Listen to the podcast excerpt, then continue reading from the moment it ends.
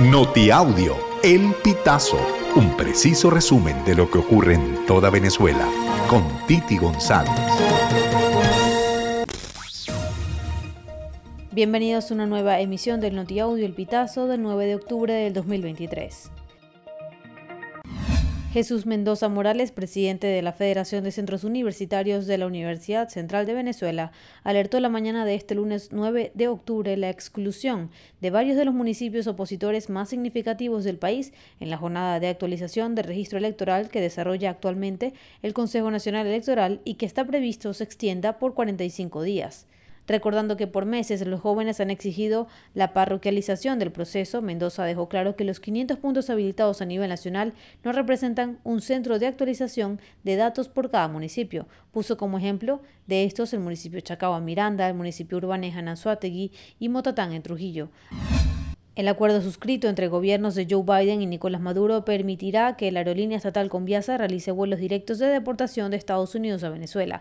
Así lo adelantó el diputado oficialista de la Asamblea Nacional y presidente de la Comisión Especial para Investigar Crímenes contra Migrantes Venezolanos, Julio Chávez. Hasta ahora ni representantes de Conviasa ni otras autoridades del gobierno de Nicolás Maduro han confirmado este anuncio ni ofrecido detalles de los términos del acuerdo para realizar vuelos directos de deportación de Estados Unidos a Venezuela.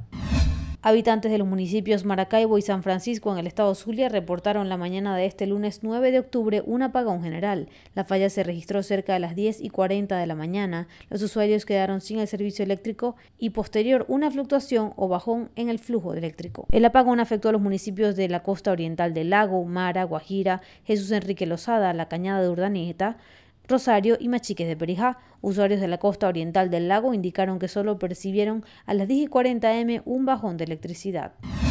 Candelario Ramón Bolívar, de 62 años de edad, murió a causa de una fuerte paliza que recibió el pasado 5 de octubre del 2023.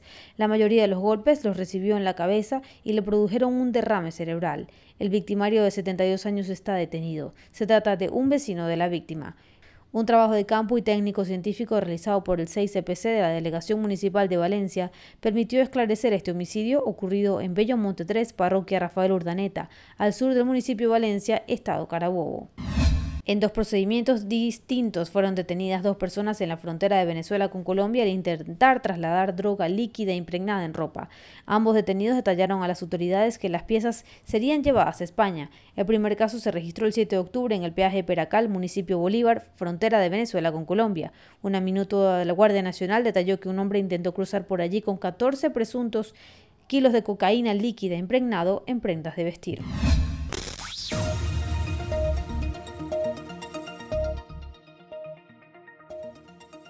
Amigos, así finalizamos. Si quieres conocer más informaciones, ingresa a elpitazo.net.